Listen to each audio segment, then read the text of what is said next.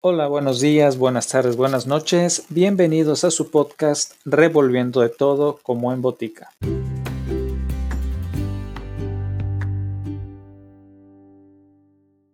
Continuamos con otra historia del libro Un romance de Guillermo Arrambides. Que lo disfruten. El guardabosque. Aquella mañana el viento susurrante soplaba leve y frío a través de las ramas de los pinos. La cabaña de la sierra de la laguna estaba sola. De la pequeña cocina hecha de troncos rollizos salió el gato amarillo que dejara abandonado a Abraham, que años atrás había vivido con su familia ahí. Ahora el felino se había vuelto salvaje y desconfiado. Con trotecillo presuroso y mirar avieso se perdió entre la breña. Bartolo lo siguió con la vista sin pretender llamarlo, pues sabía bien que el animal de todos modos huiría. La cabaña se encontraba al principio del valle, el lecho seco de lo que antes fuera la laguna. Desde este punto se domina el paisaje del pequeño llano enmarcado por los frondosos bosques de pino. La sábana cubierta de zacate seco destacaba luminosa contrastando con el verde oscuro del pinar. Bartolo bajó de la bestia, que alivianada del peso lanzó un hondo suspiro. El jinete, tras de cinco horas de cabalgar cuesta arriba, sentía el cansancio de la jornada. Había viajado de noche para evitar las horas calurosas del día, que en el plan se sienten agobiantes, mientras acá en la altura el clima es frío casi la mayor parte del tiempo. Con pasos vacilantes y haciendo tintinear las espuelas, desató el cabresto de la silla y se lo echó a la vez en el pescuezo. Con hábil mano hizo el nudo y finalmente amarró el extremo en una rama del frondoso pino cuyo tronco estaba salpicado de sangre y seca de los venados destazados durante años y años en aquel sitio. Aflojando la cincha de la montura, dejó que el caballo se enfriara para más tarde desencillarlo. El bruto, sudoroso, se sacudió epilépticamente en busca del descanso y con afán de refrescar el lomo. Bartolo bajó los tendidos y el pequeño morral del lonche, colgándolo en uno de los horcones de la enramada, después se tumbó bajo la sombra, encendiendo un cigarro, y se dispuso a esperar al guardabosque.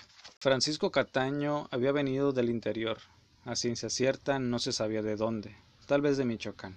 Él platicaba de sus correrías por Chihuahua y Durango, cuando Villa, cuando la bola y fogueado entre las balas y el olor de la pólvora, decía sentir aún hervir en sus venas de viejo soldado la pasión por la sangre y el fragor de la batalla.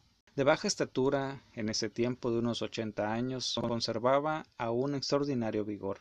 Hacía tres o cuatro años que los habían nombrado guardabosques para perjuicio de muchos cazadores, pues Cataño era inflexible y sabía imponer su autoridad pese a su pequeña humanidad, haciendo observar estrictamente las épocas de veda, así como evitando la tala de los bosques. Empedernido fumador y adicto a la marihuana, se había convertido en un hombre salvaje al que nadie quería, con frecuencia se le veía vagar por los bosques, solitario, sosteniendo prolongados monólogos o dialogando desilvanadamente, con imaginarios seres que deambulan invisibles a su alrededor. Tal vez su atormentada conciencia de tiempo en tiempo le acosaba. El caso es que en las noches de plenilunio salía Cataño de su cabaña en desaforada carrera, con su largo pelo hirsuto al aire y los ojos desorbitados, lanzando angustiosos gritos de terror o de imponente rabia.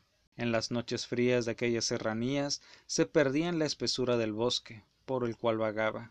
En los claros del pinar, a la luz de la luna, se veía al hombrecillo deambular como gnomo maligno en pena. Después, bajo la escarcha de las madrugadas, Cataño regresaba a la choza extenuado y con las huellas en su rostro de su pasado extravío sin fuerzas y agotado se echaba en el primer rincón en donde dormía bajo constantes estremecimientos nerviosos y delirantes pesadillas. Su carácter irascible había hecho que todos lo evitaran. Largas y peligrosas disputas originadas por su inconsecuencia le habían acarreado innumerables enemigos.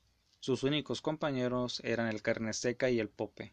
Carne seca era su caballo, un rocín de poca alzada, propio para el hombrecillo aquel, y el pope un perrazo de raza indefinida que al igual que su amo era de pocas pulgas.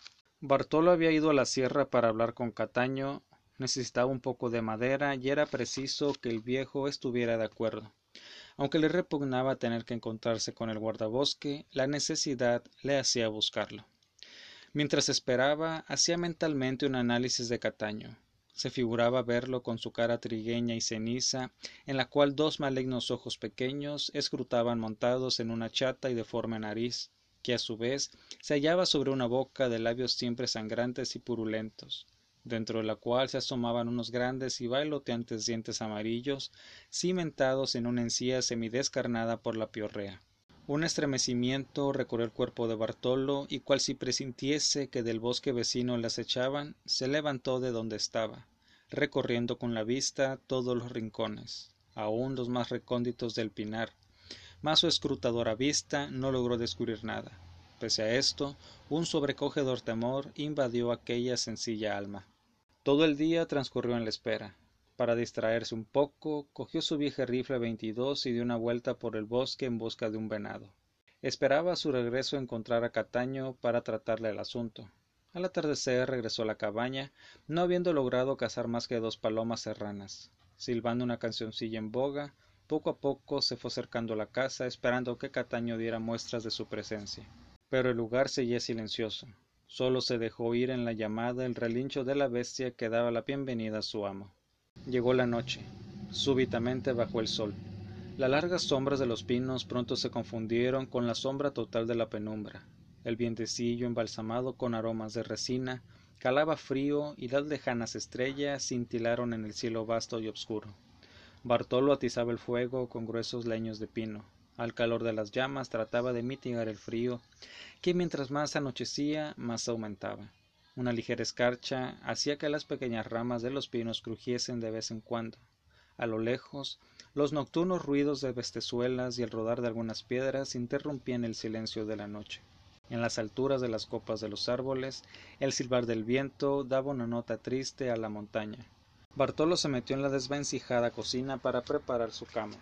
Metió algunas brasas y les arrimó ramas secas para hacer fuego. Acuclillándose junto a la lumbre, lentamente empezó a desplumar las palomas, las cuales atravesó con una delgada y puntiaguda rama, arrimándolas a las brasas, las asó.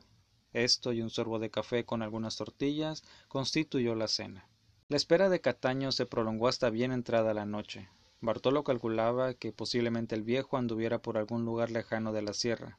Tal vez había quedado a dormir en alguno de aquellos parajes que a propósito había construido. En fin, quién sabía. Poco a poco el sueño invadió con su bruma el cerebro de Bartolo, que aterido por el frío se fue quedando dormido. Amaneció. Transcurrido el día igual que el anterior, la ausencia de Cataño se prolongaba. Ante esto Bartolo se extrañaba, pues el guardabosque nunca dejaba su cabaña sola por más de un día, y esto solamente cuando tenía necesidad de ir a Todos Santos, a comprar sus provisiones o a rendir su informe, lo cual aprovechaba para echarse sus copas pero esta vez Bartolo estaba seguro que el viejo no había bajado al pueblo. De ser así, se lo hubiese encontrado en el camino. No, Cataño necesariamente estaba ahí, arriba en la sierra. La noche vino nuevamente y Bartolo volvió a encender el fuego y a tender su rústica cama junto al amoroso calorcillo de la lumbre. La tensión de la espera dejaba sentir su efecto en aquel hombre y el insomnio hizo víctima de él. Aquella segunda noche su pensamiento vagaba constantemente de un lado al otro. Sus problemas eran muchos. Según él los veía, la mayor parte de ellos de difícil solución. El principal era la pobreza y esa constante lucha que tenía que librar para conseguir el pedazo de pan, para dar de comer a su numerosa prole de doce hijos, el mayor de los cuales contaba con trece años, doce bocas que mantener, además de las de ellos, es decir, de su mujer y él. Realmente aquellas criaturas siempre estaban insatisfechas y los jugos gástricos contraían las paredes de los vacíos estómagos tratando de extraer la substancia para el sustento del cuerpo. Cuántas veces el llanto plañidero de los pequeños se escuchaba en su cabaña, llanto de hambre, llanto inocente de los niños que sin saber por qué carecían de alimento, sin saber por qué habían venido a este mundo, bajo la tutela de aquellos hombres prolíficos que habían venido a este mundo sin el pedazo de pan bajo el brazo. Aquí no se justificaba el refrán, y aquellas criaturas solo traían miseria, una terrible miseria que mientras más venían, más aumentaban. Mas, ¿qué culpa tenían ellos? ¿Y qué culpa también los padres? ¿Que no hay que crecer y multiplicarse? En fin, qué dilema. Mientras tanto, aquellos padres, con el dolor reflejado en sus rostros, contemplaban las suplicantes caritas infantiles de sus hijos, que implorantes pedían un mendrugo de tortilla, de panocha, de lo que fuera, y aquel llanto prevalecía cuando no en uno, en otro, hasta que finalmente agotados se dormían. Él y su mujer, impotentes para remediar su miseria, con la mirada perdida en el infinito, esperaban, esperaban ese no sé qué, ese algo que todos esperábamos alguna vez, ese algo que nos ha de sacar de la miseria, pero ese algo intangible e ignorado que nunca llegamos a saber qué será. El frío de la noche se colaba por las rendijas de la cocina y Bartolo tenía que seguir arrimando leña a la lumbre para refugiarse en su calor. Con todos sus tristes pensamientos, aunados ahora con la preocupación de la ausencia de Cataño, tratando de conciliar el sueño, aterido y hecho nudo, Bajó la humilde y rala cobija, ya solo esperaba que amaneciera para calentarse a los rayos del sol. Repentinamente, en el silencio de la madrugada, le pareció oír en la distancia un aullido apenas audible. Bartolo aguzó el oído esperando escuchar nuevamente aquel aullido. Él sabía que tal vez pudiera ser el pope, pues solo este de la especie de los cánidos habitaba la sierra. Los coyotes preferían la parte baja de clima templado. Súbitamente el aullido se dejó oír nuevamente, ahora con más claridad. Al parecer, en medio del valle, poco a poco se fue escuchando más cerca, con pequeños lapsos de silencio en los que posiblemente el animal trotaba, hasta que finalmente se detuvo junto al arroyo como a cien metros de la casa. No había duda, era el pope. Bartolo incorporó su intumecido cuerpo, atizando la lumbre, arrimó la calentadera del café. Cataño posiblemente vendría cansado y con ganas de tomarse un trago de algo caliente para mitigar el frío. Con esto daba fin a la vigilia de Bartolo y hasta una ligera alegría le invadió, pues al fin podría hablar con alguien, aunque fuera con el viejo. Tan luego como llegara le trataría el asunto para regresar pronto a Todos Santos. La sola idea de su regreso al lado de los suyos le regocijaba. Tal vez ahora, al conseguir la madera con Cataño, pudiera terminar el trabajo que le habían encomendado y ganarse así algunos pesos que de mucho le servirían. Esperó buen rato, creyendo en cada vez escuchar la maldiciente voz maltratando al carne seca o llamando al pope. Pero en vano, ahora el silencio reinante era mayor. El maldito perro había callado sus lúgubres aullidos y todo estaba envuelto en una tétrica quietud desesperante. Bartolo, anhelante, no se atrevía a moverse de su sitio para no producir el menor ruido y poder escuchar cualquier sonido que viniese de afuera. Repentinamente le pareció percibir un leve olor a carroña y a la luz de las llamas distinguió a través de la abertura de la puerta la presencia del pope, que acechante observaba al intruso. El pulso de Bartolo se aceleró y esperando llamó al perro, mas el pope se retiró gruñendo. El hombre de dos zancadas cubrió la distancia a la puerta abriéndola se asomó y a la claridad del amanecer distinguió al perro que sentado en los cuartos traseros lo miraba desde lejos. Bartolo le llamó, pero el perro desconfiado le contestaba con leves gruñidos. El hombre comprendió que si trataba de acercarse al can, éste huría. Así que disimulado salió haciendo ademanes de arreglar las cosas de su montura. Se inclinó, dio algunos pasos hacia un lado y hacia otro, volviendo a entrar a la cocina, Trataba de este modo de infundir confianza en el perro. Le extrañaba que Cataño aún no llegase, y se supuso que el perro había huido tras alguna paliza recibida del viejo. En fin, no encontraba explicación a la extraña situación aquella. Como lo había supuesto, el pope poco a poco había perdido el temor y ahora se había acercado lo suficiente como para que Bartolo lo pudiese ver bien. Un estremecimiento recorrió el cuerpo del hombre pues el perro mostraba manchas de sangre ya seca, y al permitir acercársele, Bartolo percibió claramente un olor a carroña. Tétricos pensamientos invadieron su cerebro, y sin pensar más, decididamente se dirigió al perro. Pero éste, ante esta actitud, huyó con un tímido trotecillo por el rumbo en que había llegado. Bartolo sin pensar más lo siguió. El perro, desconfiado, trotaba por delante, deteniéndose con el hombre hacía algún alto. Mientras tanto el día había avanzado y la distancia recorrida por el perro y aquel hombre era cada vez mayor. Habían cruzado la llanura y el bosque límite del valle, habían subido el cerro de San Antonio y bajo el pinar boscoso. A cada rato el pope desaparecía. Bartolo entonces apresuraba el paso hasta casi correr, pero a la vuelta de cualquier recodo volvía a distinguir al perro. Llegaron así a las profundas cañadas que forman los arroyos de Santiago, viéndose a lo lejos perdida entre la bruma la región costera del Golfo de Cortés. El hambre y el cansancio atosigaban al hombre, pero éste no quería suspender la persecución. Ahora su convicción de que algo terrible le había sucedido al guardabosques era mayor, pues sumado los diferentes detalles, deducía la posible muerte de aquel viejo. Además, que en el claro cielo se veían algunos opilotes volando en círculos concéntricos. Al fin, pasado el mediodía, el pope, tras de cruzar un pequeño pinar, llegó a un vallecillo y se detuvo. Bartolo, con cautela, se acercó a una prudente distancia. Observando atentamente, distinguió sobre las peñas que rodeaban el valle un grupo de sopilotes que indolentes se azulaban al mismo tiempo en las ramas de los pinos. Notó posados un mayor número de estos. Un terrible sentimiento de pavor invadió su alma y temeroso bajó al valle. Escrutando con la vista los rincones, no tardó en encontrar lo que buscaba, pues al dirigir la vista hacia un determinado punto, distinguió algunos opilotes que afanosos descarnaban algo. Dando grandes voces y manoteando el aire para espantar las aves, se acercó, mas súbitamente se detuvo. El hedor a podredumbre le hizo taparse la nariz con el pañuelo. El espanto lo paralizó de momento, Allí estaba el cadáver, más bien dicho, los restos de un cadáver diseminados en un área regular. Se veían miembros descarnados y ropas desgarradas por doquier. Al momento identificó aquellos despojos como los de Cataño.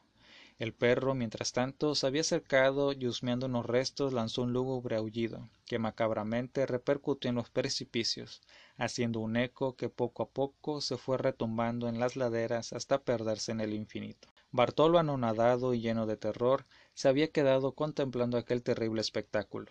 Con el rostro demacrado trataba de contener los extraños impulsos de su estómago, que ante aquello pugnaba por desahogar el espanto y la natural reacción psíquica redundaba en la repugnancia, que al fin lo hizo vomitar. Sudando copiosamente, retrocedió hasta las peñas, permaneciendo ahí largo rato, sin poder coordinar sus pensamientos. El pope intermitentemente aullaba haciendo más lúgubre el momento, ocasionando así mayor terror en el alma de Bartolo, quien se encontraba tan débil que materialmente no podía moverse para espantar al perro. Los opilotes al principio espantados por la presencia del hombre, ahora habían vuelto al festín macabro, danzando y siseando tétricamente se disputaban la carroña. Al fin, Bartolo, haciendo un esfuerzo y armándose de valor, se acercó más al lugar y con un palo trató de juntar el desmembrado cuerpo del guardabosque. Aquella era una tarea superior a sus fuerzas. A cada rato desfallecía, acosado por las terribles náuseas. El mutilado cuerpo de aquel infeliz Cataño estaba esparcido en una vasta área. Lo que había sido el tronco del cuerpo aún conservaba sus restos de materia y una cubierta de piel apergominada en la cual se veían grandes agujeros, a través de los cuales asomaban las costillas y las descarnadas vértebras. La cabeza, desprendida de las vértebras cervicales, se encontraba como a quince metros destrozada, con los cuencos de los ojos vacíos, algunos mechones de pelo aún adheridos al cráneo y aquella boca de dientes bamboleantes ahora mostraba la hórrida desnudez de calavera. Las fuerzas de Bartolo no alcanzaron para permanecer más en aquel lugar. Tomando una rápida determinación, se regresó a la cabaña. Una última mirada al cuerpo le trajo el macabro espectáculo del pope royendo algunos restos del cadáver. Al llegar a la choza, recogió sus pertenencias y ensillando a su bestia regresó a Todos Santos con el alma llena de pavor. Cabalgó toda la noche en constantes sobresaltos, pues la terrible impresión del trágico suceso había provocado serios disturbios en su sistema nervioso. Llegó a Todos Santos. Un gran revuelo armó la noticia y las autoridades, todas confusas, formularon infinidad de hipótesis, a la cual más descabelladas. No supieron qué hacer. Eso sí, calcularon que aquel había sido un asesinato, mas hasta ahí llegó la cosa. Nunca se ha sabido a ciencia cierta qué fue lo que pasó a Cataño. El Carneseca y el Pope fueron los únicos testigos de aquella tragedia, pero aquellos testigos nunca dijeron nada. Todo quedó en el misterio como muchos otros casos semejantes. Eso fue todo por hoy. Gracias por acompañarme. Hasta el próximo episodio.